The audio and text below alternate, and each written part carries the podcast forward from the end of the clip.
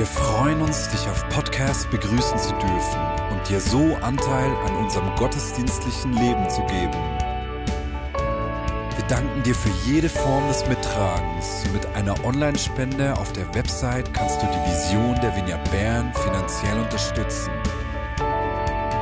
Wir wünschen dir viel Inspiration beim Hören der Botschaft und Gottes Segen.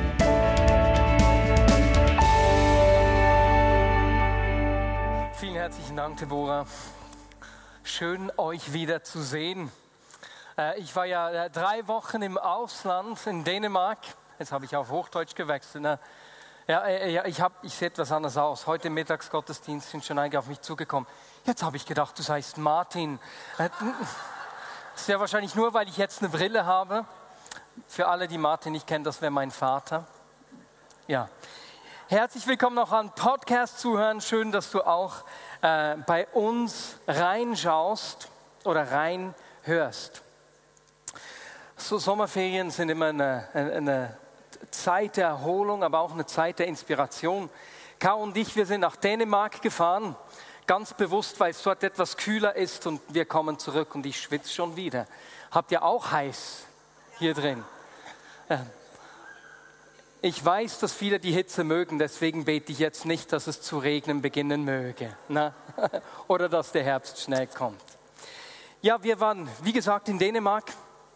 Wir haben zwei Wochen Urlaub gemacht und eine Woche habe ich gearbeitet, habe äh, ja, mir auch Gedanken gemacht über Predigtserien bis Ende Jahr, um einfach zu spüren, Jesus, was möchtest du tun mit uns? Was möchtest du uns sagen aus Vignette Bern? Und als ich mich so vorbereitet habe, hat bei mir immer noch die Pfingstkonferenz mitgeschwungen. Und ich sage euch, bei mir ist dieses Jahr am Pfingsten äh, richtig was geschehen, das hat bei mir einfach etwas ausgelöst. Kennst du so Momente, in denen Gott dir etwas zeigt und plötzlich werden Dinge ganz lebendig? Irgendein Punkt ist plötzlich so klar, äh, so lebendig und wenn du das an anderen zu erklären beginnst, für die ist das normal, aber weil du in dieser Begegnung bist, äh, ist da etwas ganz so, Persönliches und lebendig geworden. Genauso geht es mir mit der Pfingstkonferenz. An dieser Pfingstkonferenz ist für mich etwas so, so, so dynamisch, so lebendig geworden, über das wir schon seit 30 Jahren sprechen. Also etwas, das für uns nichts Neues ist. Und zwar habe ich wie, ist es wie real geworden, was es bedeutet, dass das Reich Gottes nahe herbeigekommen ist. Und was Jesus damit meint. Und ich versuche äh, einfach kurz mit einigen Worten zu erklären, was mich da getroffen hat. Als Jesus das gesagt hat, hat er den Menschen zum Ausdruck gemacht, dass er der König gekommen ist. Gott ist wieder König. Und dann ist das Thema des Reiches Gottes aber nicht einfach ein theoretisches oder theologisches Konstrukt, sondern er hat den Menschen gezeigt, wie die Realität dieses Reiches, die Realität dieser Welt, die Gott aufgeschlossen hat, für die Menschen aussieht. Und er hat sie eingeladen, in diese Welt reinzugehen und diese Welt zu erleben, zu erfahren. Und wie das genau aussieht, kann ich am besten mit einem Bild aus meinem Urlaub äh, illustrieren. Vielleicht hast du das auch schon mal erlebt. Du reist ferienhalber oder aus geschäftlichen Gründen ins Ausland. Wir sind jetzt mit dem Auto nach Dänemark gefahren. Eine lange Fahrt. Und dann, als wir in Dänemark reingekommen sind, plötzlich merkst du, Dinge sind etwas anders. Und du musst dich neu orientieren. Wie, wie lebt es sich hier? Und das Problem hat schon auf der Autobahn begonnen. Denn da gibt es ja nicht immer die Nummern, äh, die, wie sagt man, Geschwindigkeitsangaben, die dir sagen, wie schnell du fahren darfst. Mitunter hat es auch einfach Zeichen, äh, Geschwindigkeit freigegeben oder 50 durchgestrichen. Das Problem ist ja, was heißt jetzt das genau? Wie schnell darf man jetzt genau fahren?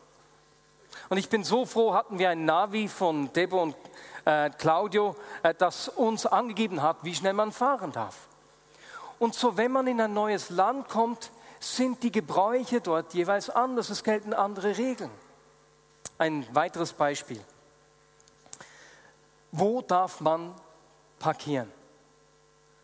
Na, wir haben äh, Haustausch gemacht, das heißt, wir haben in einem Haus von Menschen gewohnt, die zu uns in unsere Wohnung gekommen sind. Und in Dänemark haben wir herausgefunden, dass man dort einfach im Quartier am Straßenrand den Wagen abstellen darf. Jetzt stell mal vor, die kommen um die Schweiz und stellen den Wagen nicht auf ein Parkfeld.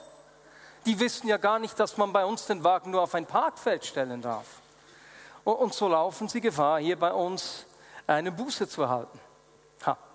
Deswegen haben wir ihnen einen Parkplatz organisiert, dass ihnen das nicht geschieht. Oder das Leben in Dänemark war auch sonst anders, als wir das erwartet hatten. Wir haben eben Haus getauscht. Wir waren in einem wunderschönen Haus am Meer und haben uns schon riesig darauf gefreut, Fisch essen zu gehen. Schließlich ist Dänemark von Meer umgeben, also ist logisch, dass man da Fisch isst. Und wir haben schon in der Schweiz Restaurants gesucht, wo man Fisch essen kann und wir wurden nicht fündig, haben gedacht, gut, das schauen wir dann dort. Und wir haben einfach die ganze Zeit kaum Restaurants gefunden, in denen man Fisch isst. Die Dänen essen gar nicht so viel Fisch, wie ich mir das gedacht habe. Aber weißt du, was wir herausgefunden haben? Das ist eine richtige Picknickkultur. Da wird überall gepicknickt und die bringen ihr Essen mit. Es gibt sogar ein Festival, ein Picknickfestival, wo man hinkommt und alle bringen ihre Sachen mit. Und so haben wir begonnen zu picknicken. Und auf diese Art und Weise haben wir in drei Wochen etwas vom Leben in Dänemark zu entdecken begonnen. Die Realität des Lebens in Dänemark. Kennst du solche Erlebnisse? Oder noch was, du gehst einkaufen, ne, kaufst Gemüse. Musst du das jetzt selbst wägen? Oder wird das an der Kasse gewogen? Wie läuft das Leben in diesem Land? Und auf eine genau gleiche Art und Weise hat Jesus uns eingeladen, die Realität seiner Welt, seines Reiches zu entdecken, darin zu leben zu beginnen. Als ich mich Jesus zugewandt habe und die Herrschaft, seine Herrschaft über mein Leben angenommen habe, hat mich das auf eine Entdeckungsreise gebracht. Jetzt bin ich daran festzustellen, Jesus, wie ist das Leben in deiner Welt? Wie sieht das aus? Wie, wie verhält man sich? Was sind so Prinzipien, die gelten? Wie sieht das Leben an? Wie fühlt sich das an? Und in meinem Urlaub oder in unserem Urlaub hat ein zweites Erlebnis diesbezüglich zu mir gesprochen. Ich habe gesagt, wir haben äh, äh, Haustausch gemacht und wir haben ein richtiges Upgrade erlebt. Ähm, die Familie hat ein Haus, 190 Quadratmeter Wohnfläche, 5000 Quadratmeter Umland. Es war so unglaublich schön, so dass wir uns gefragt haben, gefällt es denen bei uns auch? Ne? Es hatte, Leute, ich sage euch, in diesem Park hatte es alles, was man sich wünschen kann. Es hatte ein Trampolin, das in den Boden äh, versetzt war. Es hatte Fußballtore. Es hatte einen Grillplatz. Es hatte ähm, Beete mit Gemüse. Es hatte ein Bänkchen mit Aussicht aufs Meer. Das haben wir nie genutzt, äh, weil wir es erst am letzten Tag entdeckt haben. Es, es hat eine riesige Schaukel. Es hat eine Seilbahn und, und, und. Und als ich an einem der ersten Tage vom Meer her unten zum Haus äh, gekommen bin, stand ich da vor dem Eingang zu diesem Garten, man könnte schon beinahe Park sagen, habe diese kleine Pforte angeschaut und bin dort stehen geblieben und habe gedacht, wow, ist das wunderschön. Und in diesem Moment war es, als würde Gott zu mir sprechen. Nein, es war so ein Moment, ein Gottesmoment, wo er zu mir gesprochen hat. Und ich bin dann auch hingefallen. Meine Frau hat auf mich gewartet und ich bin ewig nicht gekommen. Und es war, als würde er zu mir sagen, Marius, so wie du hier staunend vor diesem Haus stehst und andere Menschen denken, wow, wer hier wohnt, hat es unglaublich gut. In diesem Haus müsste man wohnen. Geht es euch oft auch? Nein. Aber Marius, dieses Haus ist für dich gedacht. Geh rein, genieße es. Ihr seid nicht per Zufall hier. Und er sagte mir, weißt du, mit meinem Reich ist es ähnlich. Manchmal stehen meine Nachfolger da und denken, wow, diese Welt ist ja fantastisch. Es ist so wunderschön, wie, wie wenn die Gegenwart Gottes kommt. Wow, wenn Menschen geheilt werden, das wünsche ich mir auch, aber es ist sehr wahrscheinlich nicht für mich. Und wir bleiben stehen und schauen uns die Schönheit seiner Welt an, ohne dass wir den Schritt reinnehmen. Und so sagte mir, geh rein und entdecke es. Und so wurde dieser Gedanke so lebendig. Er lädt uns ein, die Realität seiner Welt zu entdecken. Und das will ich, jeden Aspekt des Lebens in seiner Welt will ich kennenlernen und will herausfinden, was das praktisch für mein Leben heißt. Und das ist so wie ein Filter, der eigentlich durch mein ganzes Leben im Moment durchgeht. Wenn es um Beziehungsfragen geht, hey, wie sieht das Leben in seiner Welt aus? Wenn es um Arbeit geht, wow, was ist die Bedeutung von Arbeit in seinem Reich und so weiter und so fort. Ich will die Realität des Lebens in seiner Welt entdecken. Und heute beginne ich ganz einfach mit, mit einem Gedanken, der ganz grundlegend ist und für uns auch nicht neu, aber der alles andere beeinflusst. Das ist eine einfache Feststellung, nämlich dass das Reich Gottes der Ort der Gegenwart Gottes ist. Er ist da. In seinem Reich dreht sich alles um ihn. Und wir kennen so Filme, in denen irgendwie eine Gesellschaft am Essen ist, Menschen sprechen, es ist laut und plötzlich kommt irgendwer Berühmtes zur Tür rein und alle Gespräche verstummen.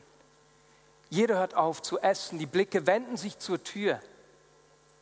Und genau so dreht sich im Reich Gottes alles um ihn. Genauso ist im Reich Gottes alles auf die Gegenwart Gottes ausgerichtet. Denn der König ist hier. Er ist da. Und diese Gegenwart von Gott ist unglaublich kraftvoll und dynamisch. Wir sehen das bereits im Alten Testament. Gott hat sich schon im Alten Testament als der Gott vorgestellt, der da ist.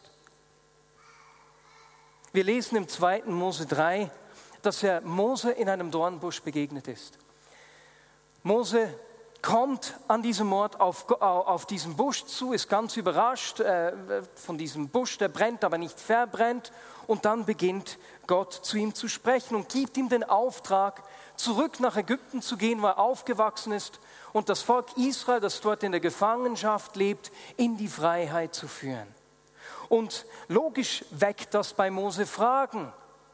Und so fragt er Gott, 2. Mose 3, Verse 11 und 12, wer bin ich, dass ich zum Pharao gehen und die Israeliten aus Ägypten führen sollte? Gott antwortete, ich werde mit dir sein. Also Gott beginnt und gibt ihm ein Versprechen. Er sagt, hey, wo du zweifelst, wer bin ich schon? Ich bin mit dir. Das reicht Mose natürlich nicht. Mose ist in Ägypten mit den ganzen ägyptischen Gottheiten aufgewachsen, im Haus des Pharao. Äh, Re, Isis, Osiris und wie diese Gottheiten alle heißen. Deswegen will er vor Gott wissen, ja, wer bist du denn? Wie heißt du? Wie soll ich dich den Israeliten vorstellen? Und so lesen wir im 2. Mose 3,14, dass Gott zu ihm sagte: Ich bin, der ich immer bin. Sag ihnen einfach, ich bin, hat mich zu euch gesandt. Der aramäische Name Gottes, äh, der hier steht, äh, spielt mit dem Verb, das eigentlich aus Leben, Existieren, Dasein und wirksam werden übersetzt werden kann. Das heißt, er ist der, der da ist. Er ist da, der wirksam wird. Er ist der, der handelt. Deswegen kann man seinen Namen eben auch mit Ich bin da übersetzen. Und Gott zeigt Mose hier nicht nur einen Namen, sondern er offenbart ihm damit auch sein wahres Wesen. Ich bin da. Und, und, und diese Zusage, dieser Name, ist nicht einfach nur so ein beruhigendes, ja, ja, ich bin schon da. Wie wenn jemand klingelt, hey, bist du zu Hause? Doch, doch, ich bin hier irgendwo im Haus. Sondern es ist ein Ich bin da, vollständig, meine ganze Aufmerksamkeit gilt dir. Er ist voll und ganz bei Mose. Und seine Gegenwart, sehen wir in der Geschichte von Mose, hat beeindruckende Auswirkungen. Durch Mose beginnen außergewöhnliche Wunder zu geschehen, sodass der starkköpfige Pharao die Größe Gottes anerkennt und das Volk Israel ziehen lässt. Als Mose äh, den Stab übers Rote Meer ausstreckt, teilt es sich so, dass die Israeliten trockenen Fußes durch äh, das Meer gehen können. Und dann führt er sie durch eine Wolke. Wenn die Wolke stehen bleibt, lässt sich das ganze Volk nieder und wartet, bis die Wolke wieder weitergeht. Die Gegenwart Die spürbare Gegenwart Gottes ist mit ihm. Und an diesem Beispiel sehen wir schön, wie sich alles auf ihn ausrichtet, wie seine Gegenwart im Mittelpunkt steht. Wenn nämlich diese Wolke angehalten hat, dann und sie die Zelte aufgebaut haben, ist Mose zum Zelt der Begegnung gegangen, das leicht außerhalb stand. Wenn Mose auf dieses Zelt zugegangen ist, ist das ganze Volk Israel am Eingang ihrer Zelte aufgestanden. Und wenn Mose reingegangen ist und sich die Wolke auf das Zelt der Begegnung gesenkt hat, lesen wir, dass die Israeliten alle sich am Eingang ihrer Zelte hingeworfen haben und ihn angebetet haben. Und dann lesen wir, dass Gott mit Mose sprach wie mit einem Freund. Und diese Gegenwart Gottes bringt das Beste in Mose zur Geltung, bringt das Beste aus ihm raus.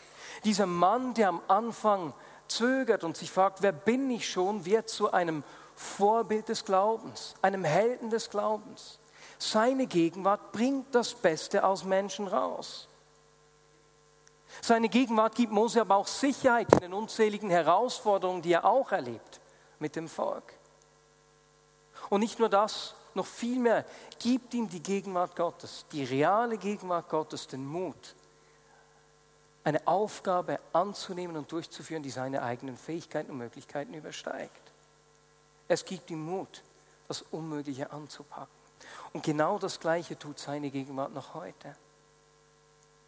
Und wenn wir uns vor Augen führen, dass Mose eigentlich nur einen Vorgeschmack der Realität des Reiches Gottes erlebt hat, das ist im Alten Testament. Die Wolke hat sich auch wieder gehoben, der Glanz auf seinem Gesicht ist wieder verblichen.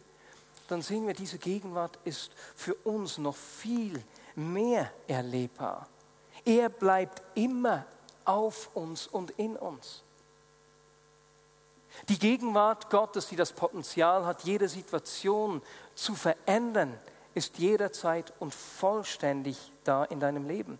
Und um nochmals dieses Bild des Gartens zu verwenden, er lädt uns ein, Gott lädt uns ein, zu entdecken und herauszufinden, zu erkennen, wie es ist, wenn wir in seine Welt eintauchen, wo seine Gegenwart dauerhaft da ist.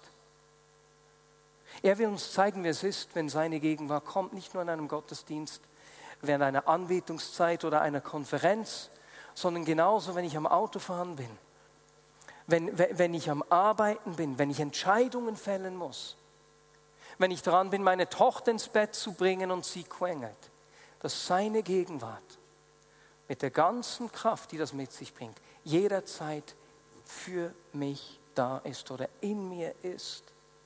Seine Gegenwart ist der größte Schatz unseres Lebens.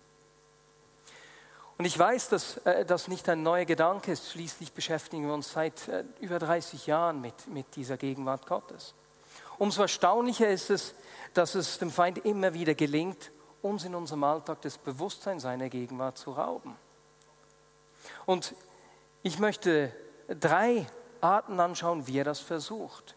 Wie schafft es der Feind, uns in unserem Alltag das Bewusstsein zu rauben, dass die Gegenwart Gottes mit der ganzen Kraft, die sie trägt, in jedem Moment unseres Seins bei uns ist. Die erste Art hat mit Auswirkungen der Aufklärung zu tun. Anti Wright schreibt im Buch Reich Gottes Kreuz und Kirche. Im Zentrum der Aufklärung stand die wilde Entschlossenheit, dass Gott, wer auch immer Gott sein mag, nicht länger erlaubt werden sollte, sich in die Angelegenheiten dieser Welt einzumischen. Gott wurde in die oberen Sphären abgeschoben wie der tatterige alte Chef, der die Firma früher geleitet hatte, doch jetzt ersetzt worden war. Gott sollte also aus dem wirklichen Leben rausgehalten werden.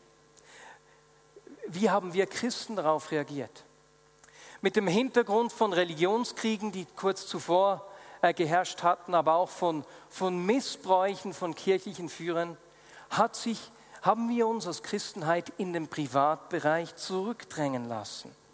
Wir sind nicht aufgestanden, haben gesagt, hey, Moment mal. Jesus ist König und er will seine Herrschaft in jedem Bereich seines Lebens zeigen. Sondern wir haben uns zurückziehen lassen, zurückdrängen lassen an einen Ort, wo es nur noch um das persönliche Seelenheil ging. Wo Gott sich eigentlich nicht für die Arbeit, sich nicht für den Alltag interessiert, sondern nur noch für die geistlichen Dinge. Und auch wenn äh, dieses Verständnis weit hinter uns liegt, spüren wir auch noch heute manchmal die Auswirkungen davon. Noch heute schauen manche Christen ihren Glauben als Privatsache an. Das ist eine Auswirkung davon.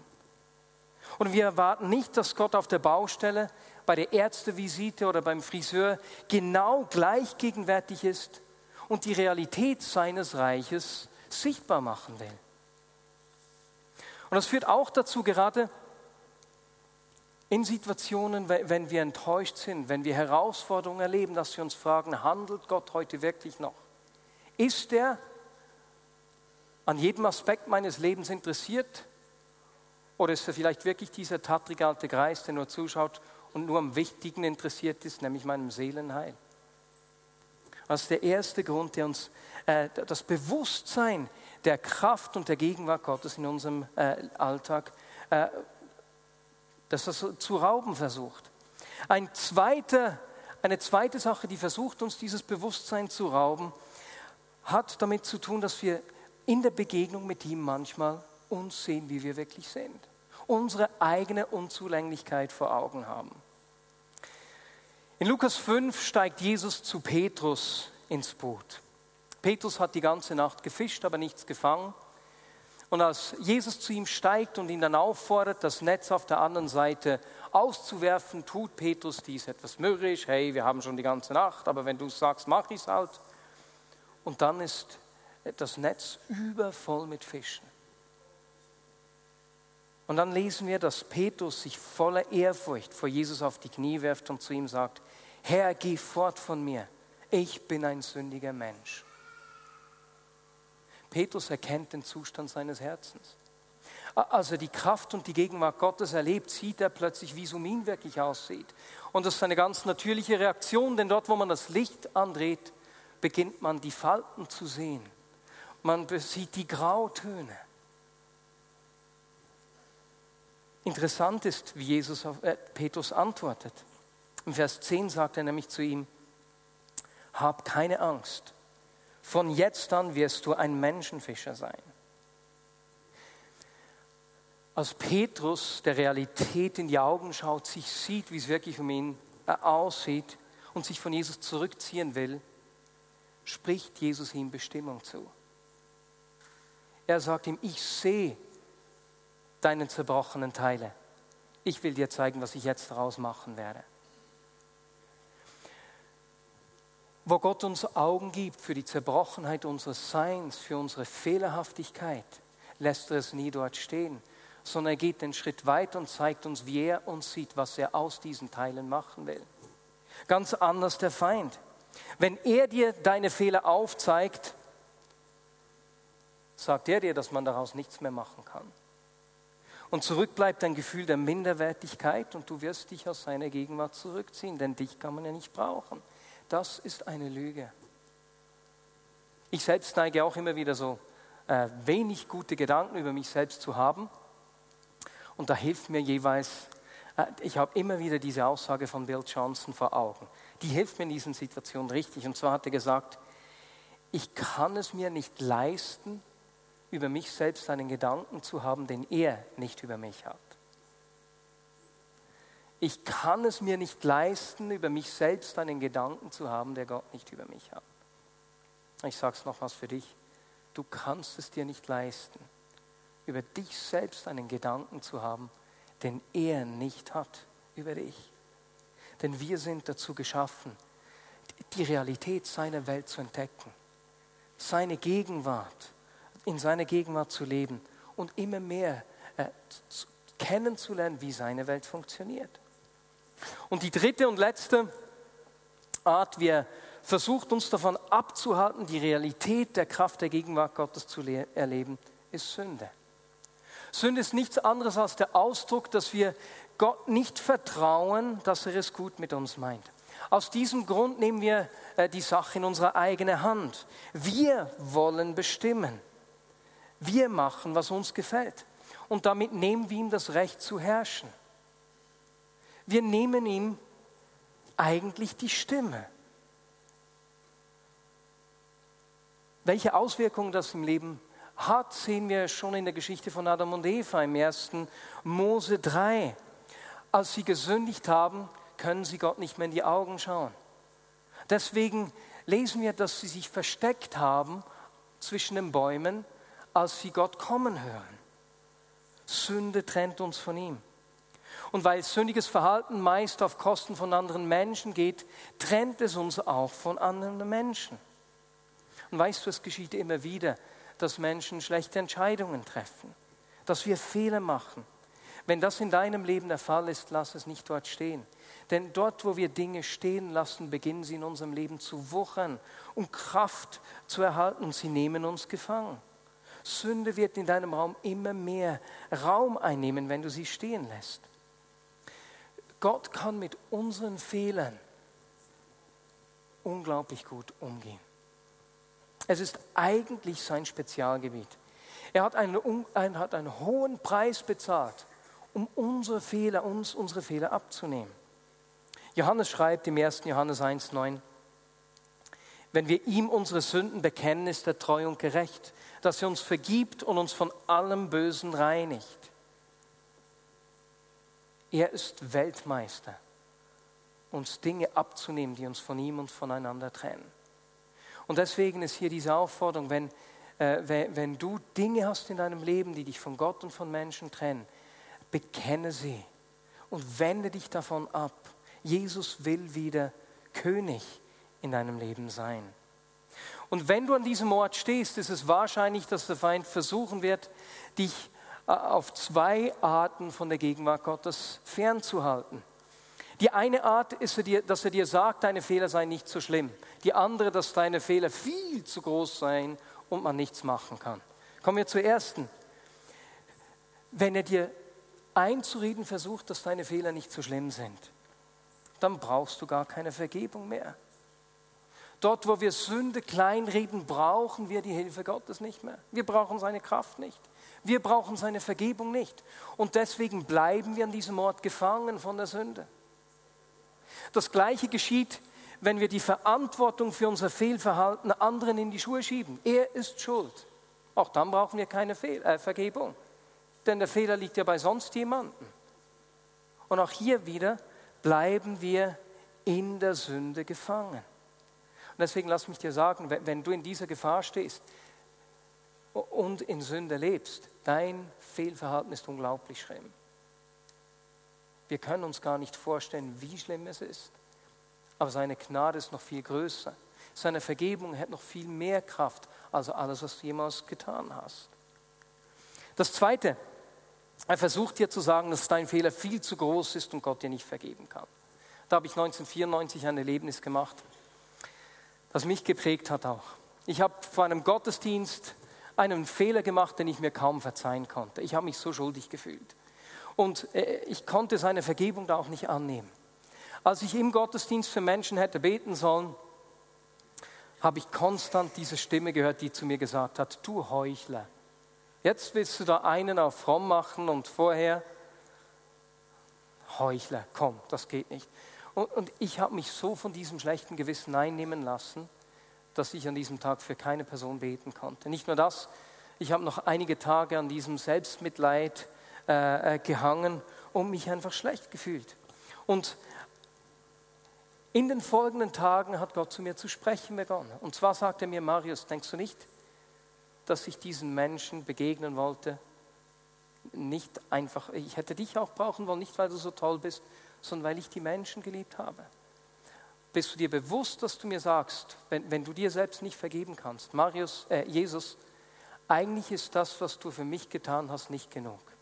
Ich muss selbst auch noch ein bisschen zahlen. Wenn ich dir vergebe, ist meine Vergebung da in dieser Sekunde vollständig. Und ich habe gemerkt, dass ich eigentlich damit, dass ich die, die Vergebung nicht annehmen konnte, was viel Schlimmeres ja getan habe.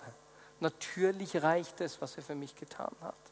Und auch für dich, wenn du in dieser Gefahr stehst, was auch immer du getan hast, Jesus hat den höchstmöglichen Preis bezahlt. Es reicht. Du musst nicht selbst auch noch zahlen, indem du büßt oder ein schlechtes Gewissen hast. Lass dich nicht belügen. Du bist dazu geschaffen, die Gegenwart Gottes zu erleben. Du bist dazu geschaffen, die Realität seiner Welt zu entdecken. Es ist einfach eine Taktik des Feindes, dich von der Wahrheit abzuhalten und dich draußen vor diesem Tor, von diesem Garten aufzuhalten. Und damit kommen wir zum Schluss. Führen wir uns nochmals diese, äh, diesen Garten vor Augen, dieses Tor. Ich habe mich entschieden. Ich will die Realität der Welt Gottes, wie sich diese Welt anfühlt, wie, wie das aussieht, das will ich entdecken. Ich will reingehen. Ich will jeden Aspekt mir vor Augen führen, wie, wie, wie, wie sein Reich funktioniert. Und das Erste ist, dass in, seine, in diesem Reich er gegenwärtig ist, dass sich alles um ihn dreht. Das heißt, dass seine Gegenwart da ist, wie damals bei Mose. Und dort, wo die Gegenwart Gottes sichtbar wird, bringt sie das Beste aus mir heraus. Dort, wo seine Gegenwart sichtbar wird, wird das Unmögliche möglich und ich kriege den Mut, Dinge anzupacken, die ich selbst aus meinen eigenen Kräften nicht tun kann. Dort, wo seine Gegenwart ist, kriege ich die Sicherheit, auch in Herausforderungen. Dort, wo seine Gegenwart ist, beginne ich aufzublühen. Und ich bete für diesen Mut. Ich bete, dass wir, dass diese Gegenwart Gottes in unserem Alltag, in dieser Woche, wo du auch immer hinkommst, dein Leben zu prägen und zu bestimmen beginnt. Unser Leben zu prägen und zu bestimmen beginnt. Und deswegen möchte ich enden, indem wir uns einen Moment Zeit nehmen für die die kommende Woche vor Augen. Du weißt, was in dieser Woche auf dich wartet. Und führ dir vor Augen, wie seine Gegenwart. Versuch dir das richtig vorzustellen wie seine Gegenwart in deine Woche, an den Ort deiner größten Herausforderung, an den Ort deiner größten Freude hineinkommt. Und dann werden wir beten. Und nun lasst uns aufstehen miteinander.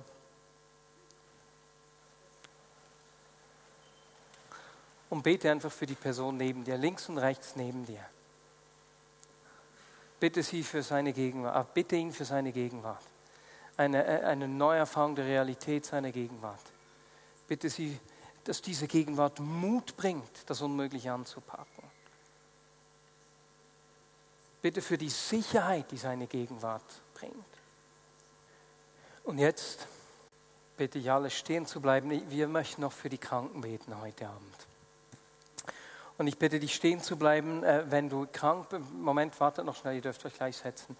Die, die, Gebet brauchen für Gesundheit, ähm, jeder Art, ganz be bestimmt linker Unterschenkel, wenn du eine Zerrung hast oder Probleme mit der Haut am linken Unterschenkel oder äh, am Daumen, den Daumen verletzt hast, hier vom, vom ich weiß nicht, sagt man Ballen, ja, vom Ding her, vom Gelenk her. Ähm, aber auch wenn du andere Dinge hast. Und zweitens, bleib auch stehen, wenn du gemerkt hast, dass entweder Sünde in deinem Leben ist, die dich von dieser Gegenwart fernhalten will. Oder du gemerkt hast, hey, ich habe hab meinen Glauben ins Privatleben zurückdrängen lassen. Und du willst einen bewussten Entscheid dort fällen und sagen, Jesus, mein, du sollst König sein, der über jeden Bereich meines Lebens regiert. Das heißt, das wird auch sichtbar. Wenn eine dieser Dinge auf dich zutrifft, dann bleib stehen. Alle anderen setzt euch kurz, bevor ich euch zum Gebetsteam umfunktioniere.